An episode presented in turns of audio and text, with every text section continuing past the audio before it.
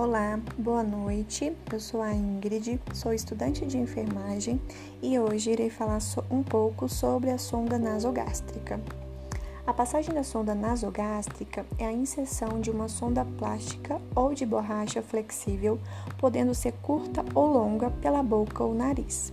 Sua utilização pode ser para pré-operatório com dieta alimentar, terapia para o câncer, para coma, administração de medicamentos ou alimentos, descomprimir o estômago para remoção de líquidos, entre outras funções.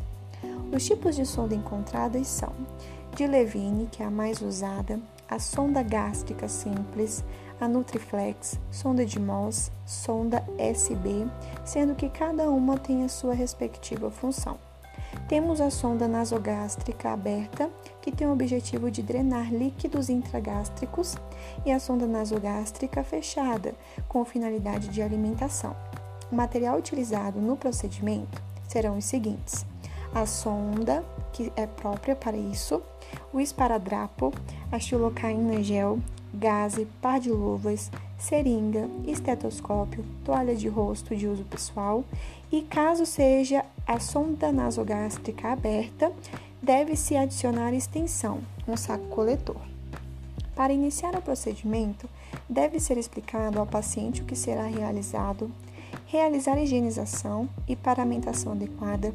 Devemos colocar o paciente em posição de Fowler, colocar a toalha sob o pescoço, abrir a sonda, medir o comprimento. E esse comprimento, ele é medido da asa do nariz ao lóbulo da orelha e para baixo até a ponta do apêndice xifoide.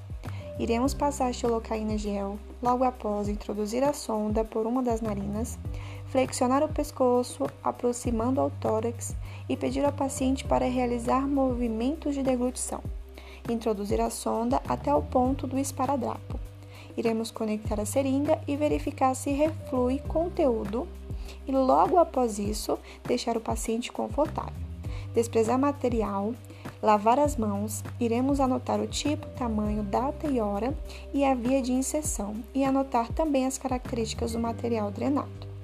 Alguns cuidados devem ser tomados para o uso dessa sonda, como por exemplo na higienização, fixação, aspiração, posição adequada, administração de dieta e troca da sonda. Todos esses cuidados precisam sempre ser bem avaliados.